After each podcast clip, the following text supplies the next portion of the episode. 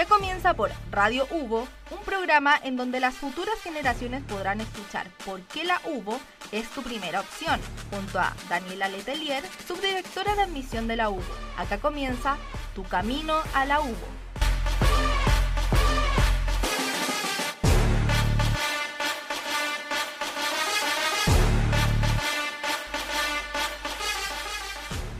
Hola a todas y a todos, ¿cómo están? Bienvenidos a una nueva edición de Tu Camino a la UBO, tu primera opción.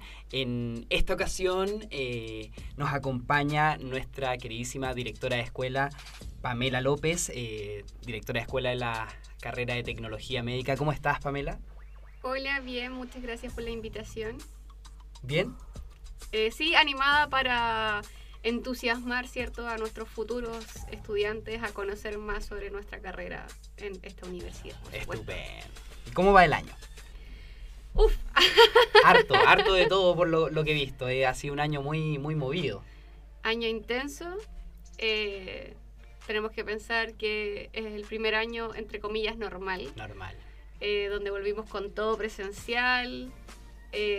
ha sido un proceso de adaptaciones eh, sobre todo para nuestros estudiantes, que sin lugar a dudas estar casi dos años en modalidad online, después al final híbrido, ha, sido importante el cambio. ¿Y los estudiantes se han sabido adaptar eh, eh, en la carrera, luego de este sistema remoto que, que, es muy diferente a la presencialidad, digamos? Sí, yo diría que sí. les ha costado volver a tomar el ritmo porque obviamente no es lo mismo estar online que estar de manera presencial, pero eh, están contentos, o sea... Eh, inicialmente yo creo que era cómodo esto de estar online, en la casa, ¿cierto? En pijama, conectado a clase. Claro, claro. Pero luego los laboratorios, eh, no, hay nada como hacerlo de manera presencial, me imagino. No, y las mismas clases. Las, las clases no es lo mismo hacerlo de manera presencial que en este formato que uno le hablaba a una pantalla con muchos cuadraditos negros. Sí, es eh, verdad, es verdad. Porque pocos prendían la cámara, hay que decirlo, hay que decirlo. Y eh, bueno, también como dice Pamela, me imagino que el hecho de estar en clase genera una dinámica distinta, una mística distinta con el profesor, es otra la energía. Sí, ¿no? Y totalmente también el, el trabajo con los compañeros, el después salir en el break, ¿cierto? A conversar un poco. Sobre la materia, por supuesto. Por supuesto que sobre los contenidos que van a entrar en la prueba. Eh, se genera la dinámica de estudio en grupo, tiene hartas diferencias y para nosotros también como docentes ya cuando de repente por alguna eventualidad hay que dictar una clase online es como no, otra vez clase online, por favor, no. Sí, es verdad. ¿Te parece si nos metemos de lleno en lo que es la carrera en sí? Por supuesto. Ya, perfecto. Cuéntanos un poco, eh, sobre la carrera en sí, tecnología médica. ¿Qué es? Sus menciones. ¿Qué rol cumple en la sociedad tecnología médica? Uh. Profunda igual la pregunta. Sí, tecnología médica. Bueno, cuando yo entré a estudiar tecnología médica, la gente no tenía idea que era tecnología médica. Afortunadamente eso ha ido cambiando. más conocida la carrera, los estudiantes la buscan, ¿cierto? Eh, entran a estudiar tecnología médica porque quieren ser tecnólogos médicos. Primero vamos a hablar como en conceptos bien amplios. La tecnología médica eh, somos profesionales de la salud, ¿cierto? Que de manera general nos dedicamos a la realización de exámenes para apoyo al diagnóstico. Lo digo de manera general porque después se abren muchas aristas que se desempeñan también en la profesión. Eh, dependiendo de la mención, no solo se hacen exámenes de apoyo al diagnóstico, sino que también se realizan tratamientos. Eh, también eh, cumplimos rol en el área de salud primaria. Eh, hay hartos roles en el área como de screening de patologías en base a exámenes. ¿Qué es screening? Perdón, la ignorancia. son exámenes como que se hacen de manera masiva en la población. Ah, ya, ok, ok. Para detectar de manera inicial alguna patología. Entonces, eh, uno lo hace a población sana, no lo hace pensando, ojalá no encontrara nada. O sea, de manera inicial, de manera oportuna. De manera oportuna, ah, exacto. Por ejemplo, de los más conocidos, la mamografía. Ya, perfecto. ¿Cierto? Las mujeres llegadas a cierta edad. Tienen que realizarse el eh, examen. Eh, no hay, hay una diferencia ahí en, dependiendo de los sectores, la edad, pero digamos 40 deberían empezar a hacerse regularmente una mamografía. La idea es, ojalá no encontrar nada. Ojalá. Por bueno, de- desde los 40, ya, he estudiado también, ¿ah? desde, Ah. Los, desde los 40 y también hay un componente hereditario, me imagino. Eh, son todos esos No, factores sí, los que se... En el caso de que hayan antecedentes familiares, debería, ¿verdad?, hacerse antes. Antes, ya, comprendo. Eh, ahí entonces hay un fuerte rol asociado a la promoción y prevención en salud, ¿cierto? La idea sería que ojalá los recursos se destinaran para promover la salud y prevenir el desarrollo de patologías. Ah, ok. Eh, De manera tal que orientemos a la comunidad. Exacto. Ya, ok. Entonces ahí los tecnólogos de las distintas menciones, eh, obviamente hacia distintas patologías, cumplen un rol en el tema del screening. Eh, la idea es que eduquen a la población y le expliquen por qué es importante hacerse esos exámenes y no esperar a que uno ya está con sintomatología y molestias, porque usualmente cuando ya llega a ese punto eh, Es complejo. es, es un poco tarde. Es un poco tarde. Ya, perfecto. Es mejor el pronóstico si lo detecto cuando recién está apareciendo. Tremendo rol en todo caso, porque en realidad detectar ese tipo de enfermedades o ese tipo de sintomatologías tan temprana eh, puede prevenir, valga la redundancia, una enfermedad severa, algo que... Sí, y mejora mucho la expectativa de vida en el caso de que se encontrara una de esas patologías presentes. Exacto. Tremendo rol, tremendo rol. Eh, y ahí obviamente nos subdividimos en cinco áreas, ¿ya? Eh, Esto distinto a las menciones. no, esas son las menciones. Las cinco áreas. Son cinco Ah, áreas o cinco menciones, ¿ya? Eh, la Universidad Bernardo Higgins en particular dicta tres menciones, que son la de imagenología y física médica, eh, oftalmología y optometría y Ah. bioanálisis clínico molecular, eh, hematología y medicina transfusional. Todo ese nombre es una Sí. carrera. Ya, Y ahí obviamente se generan diferencias grandes en cuanto al rol que yo voy a tener con el paciente. ¿ya? Todas, todas buscan lo mismo. Sí. ¿ya? O sea, como perfil de tecnólogo médico, todos tenemos el mismo gran perfil. Sí. Pero luego entre estas tres menciones hay diferencias importantes. Partiendo porque eh, el área de oftalmología más el área de imagenología entran en menciones biofísicas. Ya, ok. Eso quiere decir que dentro de su malla curricular van a tener bastante física, porque es lo que explica el cómo funcionan los exámenes. Sí. Y por otra parte, tenemos eh, bioanálisis, digámoslo para no decir nuevamente tan Claro, tan... grande nombre. Eh, entra en el área bioquímica. Ya. Entonces, obviamente la explicación de el cómo se desarrollan los exámenes tiene eh, una base bioquímica. Ya, ok. y por tanto van a tener mucha eh, química en esa mención Sí. versus la otra área. En particular, el área de imagenología, que le gusta mucho a los estudiantes, ¿Es la, ¿Es la preferida de los estudiantes de la UBO? hay ahí casi un Ah, con- 50-50 Ya, pero con otra. eh, con la de bioanálisis. Ya, ok. Pero usualmente es la que genera mayor atracción entre los estudiantes. Y esa mención tiene una... eh, el área de física, digamos, los fundamentos físicos es súper fuerte. Entonces van a tener física durante toda la carrera y mucha física. Porque obviamente todos los exámenes que se realizan se explican por eh, un evento físico, por así Sí. Entonces, eh, es una parte que a veces los, los complica un poco. Ya, comprendo. Pero estudiando no hay nada que uno no Sí, pueda aprender. nada es imposible, eso es importante. Y, perdón, pero existe un, un plan común hasta cierto periodo de la carrera y luego existe esta... Separación, sí. Los alumnos entran todos, ¿cierto? A primer año, a Son todos tecnólogos. todos tecnólogos. Generales. A aprender ciencias básicas. Ya, ok. Ya la carrera tiene harta ciencia básica, eh, hay que manejar bien biología, eh, química, matemáticas, Física. eh, física, aunque eso se después se hace más fuerte hacia más imagenología. Eh, y obviamente hay que saber mucho de anatomía, de fisiología y de fisiopatología. Ya sea la carrera tiene hartas bases científicas. Integral igual. Así es.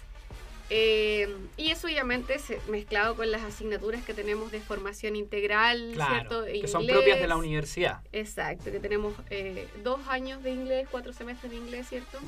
Eh, tenemos algunas asignaturas que apuntan más a ayudar a los estudiantes a, a la integración a la universidad, a saber cómo estudiar.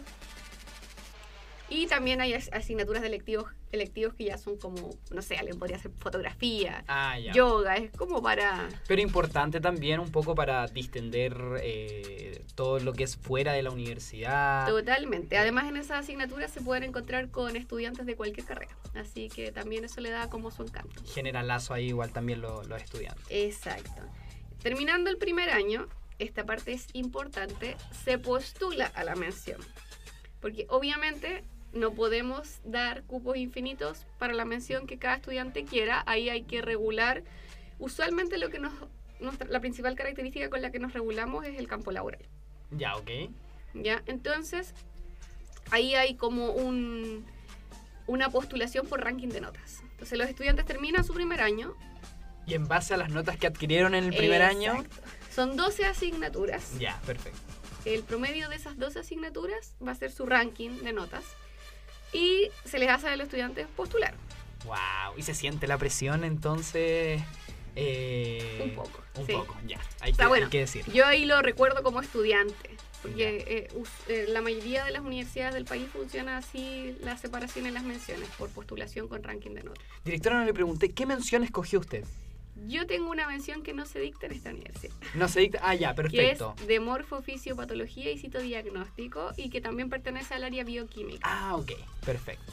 Ya. Así que, bueno, realizan el ranking, se hace la postulación y obviamente se entregan los resultados en qué menciones quedaron los estudiantes.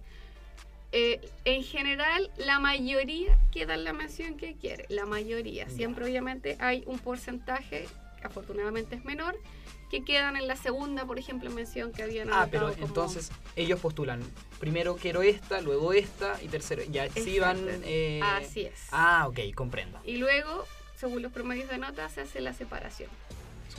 Luego llegan a segundo año. eh, el segundo año todavía van a tener como el 70% de las asignaturas con todos sus compañeros.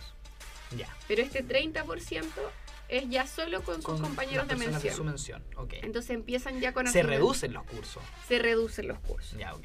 Mucho más personalizada es también la mucho más personalizado.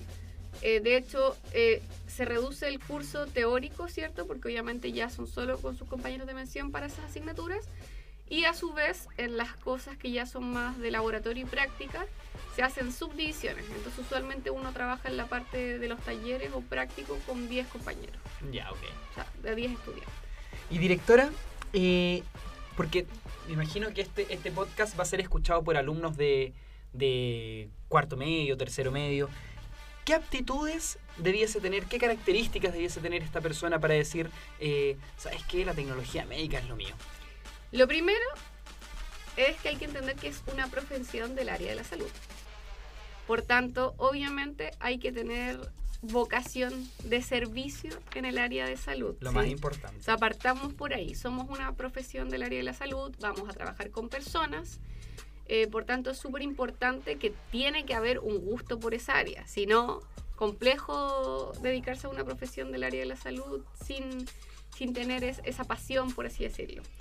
Y luego, ¿por qué elegir esta carrera en particular? Ahí obviamente ya, eh, por ejemplo, el gusto por la tecnología. eh, todas las menciones trabajan de la mano con equipos tecnológicos que además eh, van actualizándose, no digo todos los años, pero sí con, con una velocidad bastante rápida. Ah, ok. Por tanto, eh, cuando uno se titula la carrera, tiene que entender que va a estar siempre en una constante actualización, Sí. porque obviamente van saliendo las versiones nuevas de los equipos o van apareciendo nuevos equipos para realizar exámenes que eh, permiten de manera más precisa entregar un diagnóstico. ¿Ya? Entonces los estudiantes una vez egresan tienen que tener esa capacidad de readaptación Sí. Eh, en función de lo que vaya saliendo tecnológicamente. Totalmente. Además pasa harto que uno trabaja en un lugar A, en donde tienen el equipo X de tal Ya. marca. Después me cambio de trabajo y llego a otro lugar donde para hacer el mismo examen tienen otro equipo de otra marca. Ya. Y obviamente perfecto. eso implica que no se hace exactamente, o sea, hay cosas generales que no cambian, Sí. pero hay que readaptarse al equipo Sí. o si es que uno, por ejemplo, se va a trabajar a regiones, o incluso sectores más rurales, obviamente eh, trabajan con equipos menos automatizados. Claro. Y por, por, no decir más tanto, arcaico. Eh, me imagino, es que es, es verdad porque me hace mucho sentido de que eh, en algunos lugares o en algunas comunidades, comunas, etcétera, hay centros de salud que cuentan con menos recursos y eso es una realidad. Entonces, Totalmente. eh, hay que tener capacidad de adaptación. Entonces, súper importante. Directora, nos encantaría seguir conversando seguido, sin embargo, tenemos que hacer una pequeña pausa. Eh, nos vamos a escuchar una canción para relajarnos un poco este ambiente 18. Eh, nos vamos con Casey de Camilo, con Chau Méndez.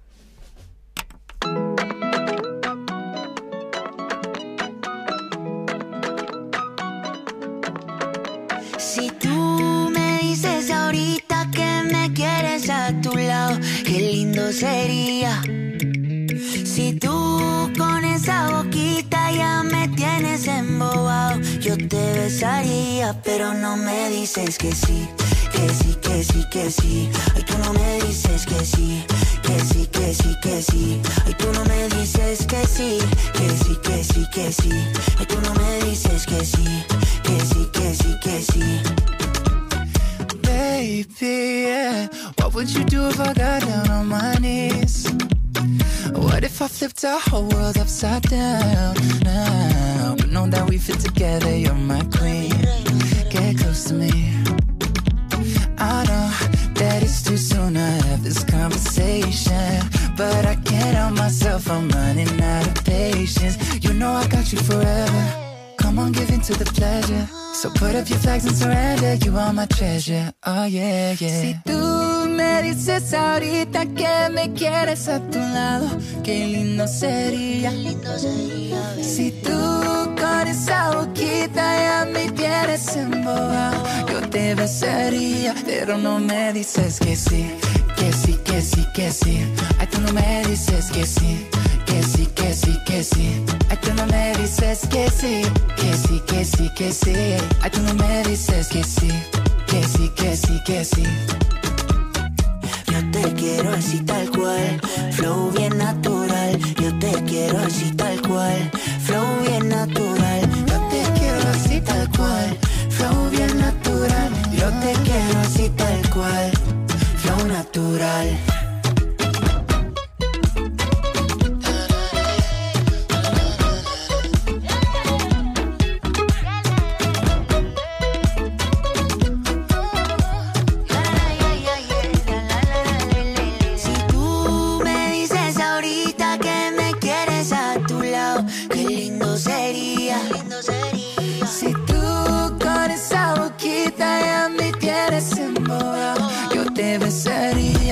No me dices que sí, que sí, que sí, que sí.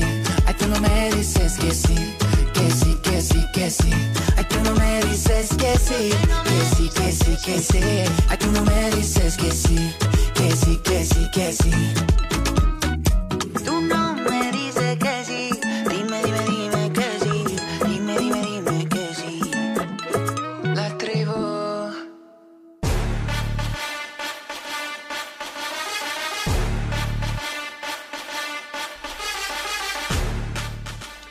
Estamos de vuelta en esta segunda etapa, eh, recapitulando. Nos encontramos con la directora de Escuela de Tecnología Médica, Pamela López. Ella nos contó un poco sobre la carrera justamente de Tecnología Médica. eh, nos habló de las principales características, los diferenciadores eh, que cuenta esta carrera respecto a otras universidades.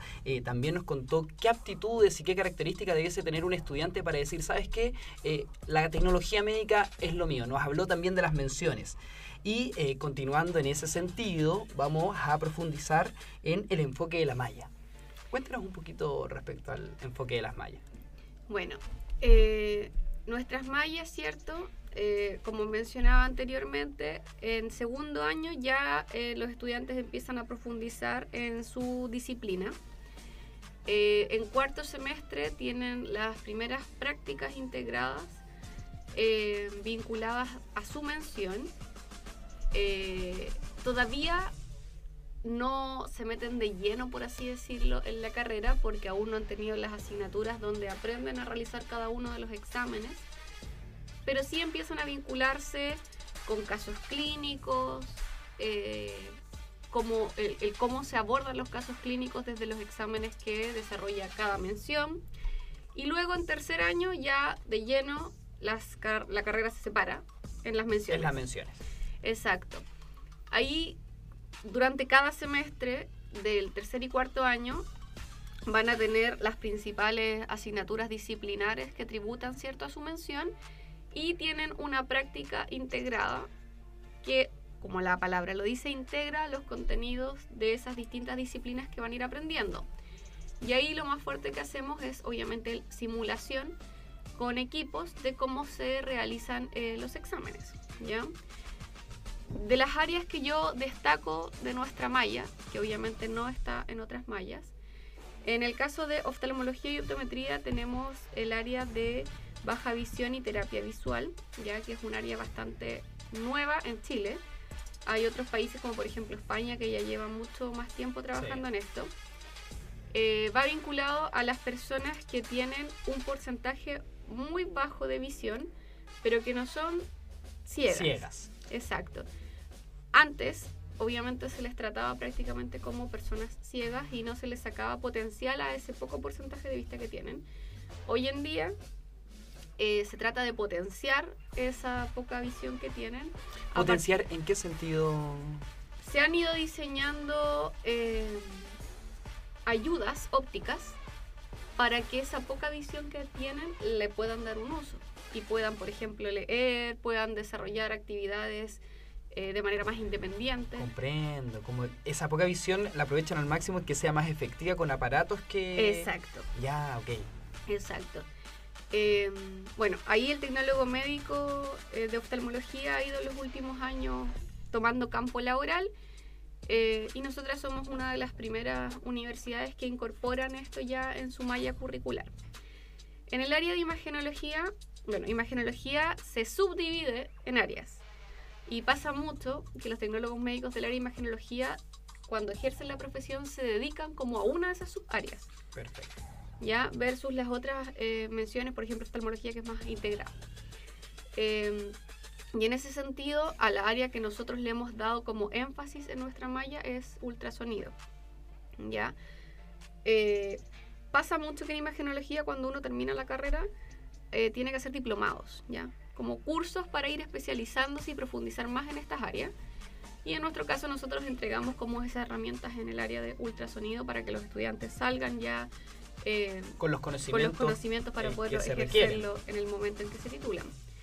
Y en el área de bioanálisis eh, clínico, al área que le hemos dado más énfasis es a la biología molecular, porque obviamente en los últimos años Sí. ha sido el área que más se ha ido explotando, para que mencionar cierto lo de eh, el COVID-19 y el examen de PCR que se realiza, y eso es una pincelada, porque en verdad hoy en día existen un montón de análisis de biología molecular eh, que ayudan a diagnósticos mucho más certeros en todas las patologías que se puedan imaginar que requieren exámenes de, de bioanálisis. Entonces, obviamente se enseña la profesión eh, completa, por así decirlo, en la malla, pero son esas las tres áreas en las cuales le hemos dado como un énfasis a cada una de las menciones.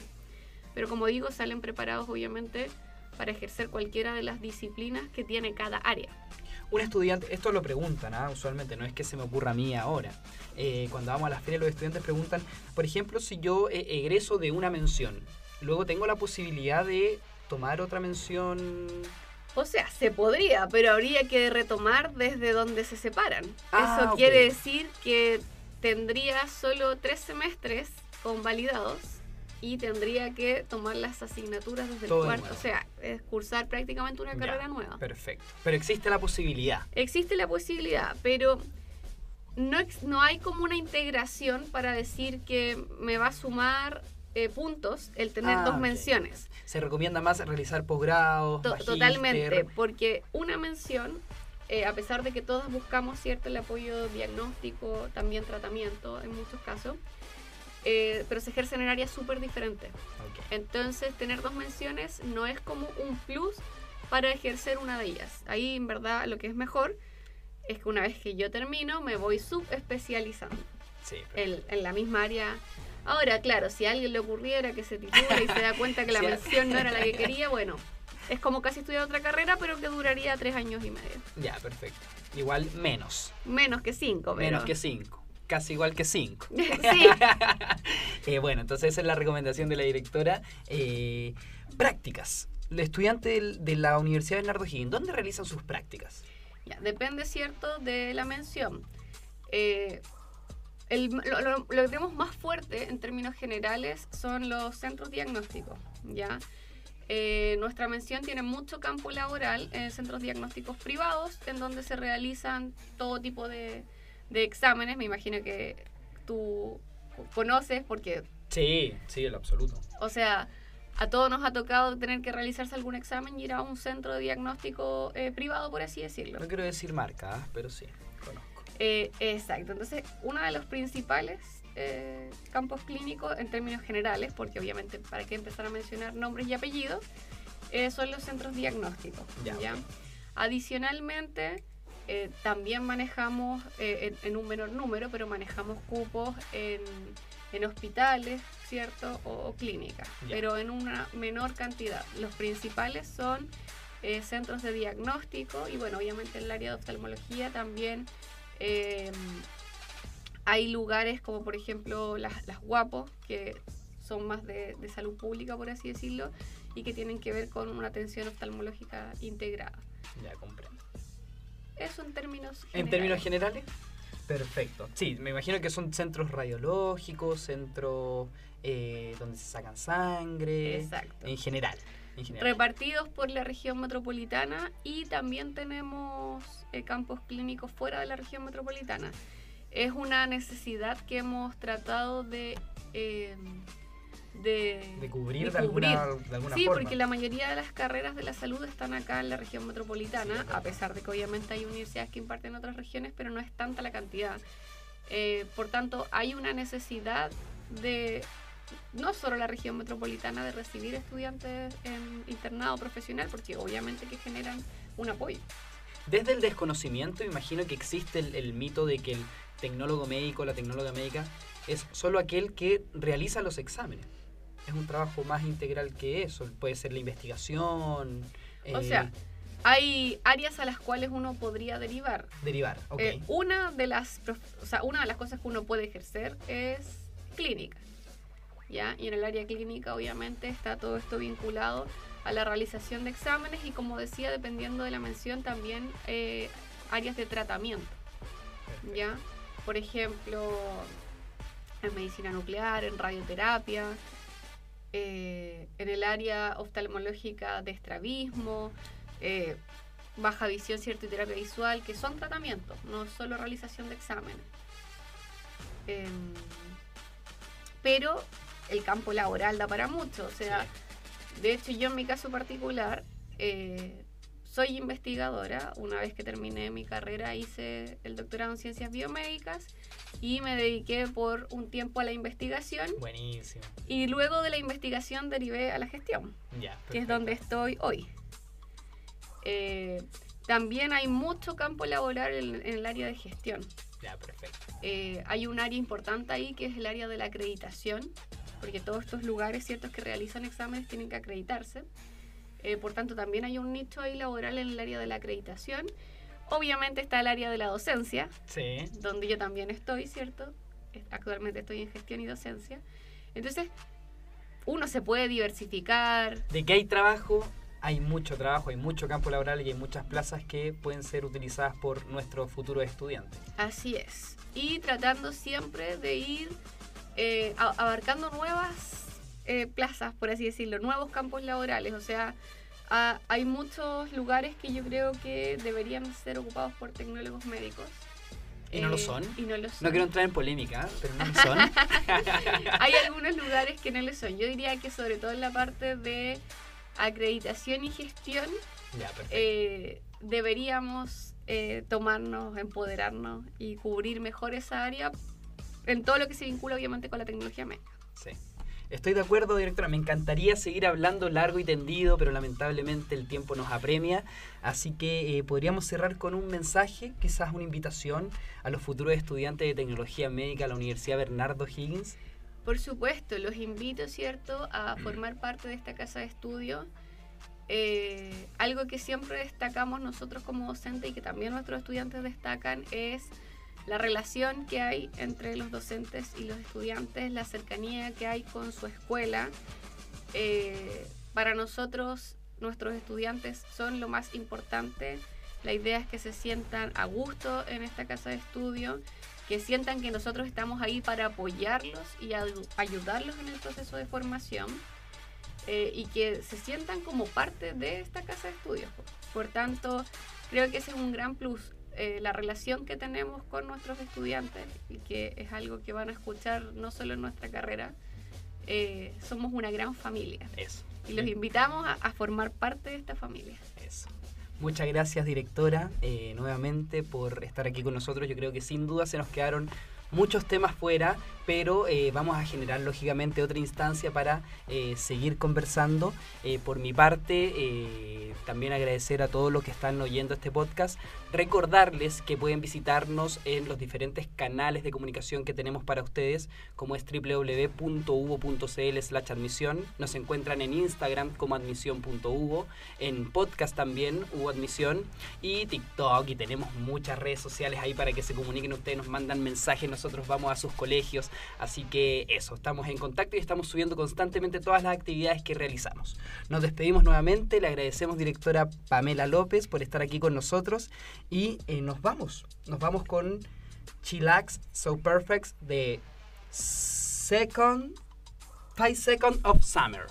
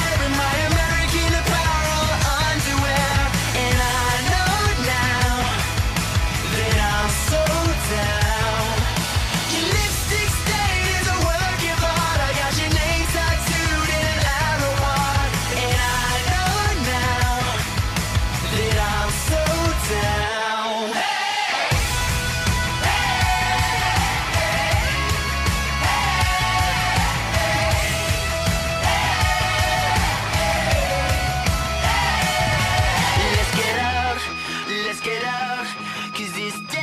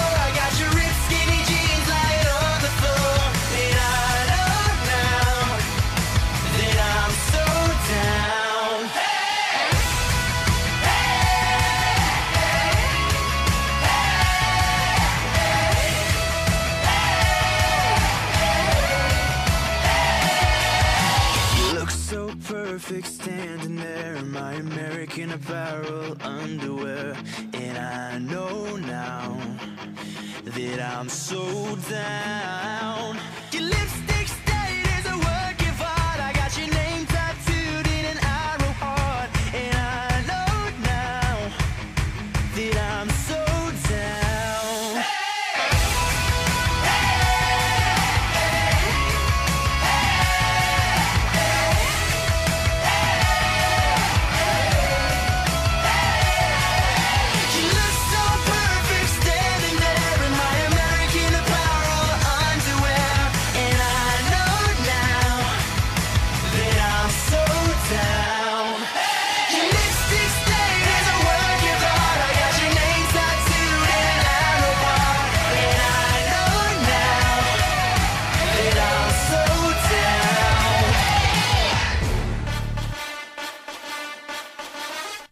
Fue por Radio Hugo, Tu Camino a la Hugo, junto a Daniela Letelier, subdirectora de admisión de la UBO.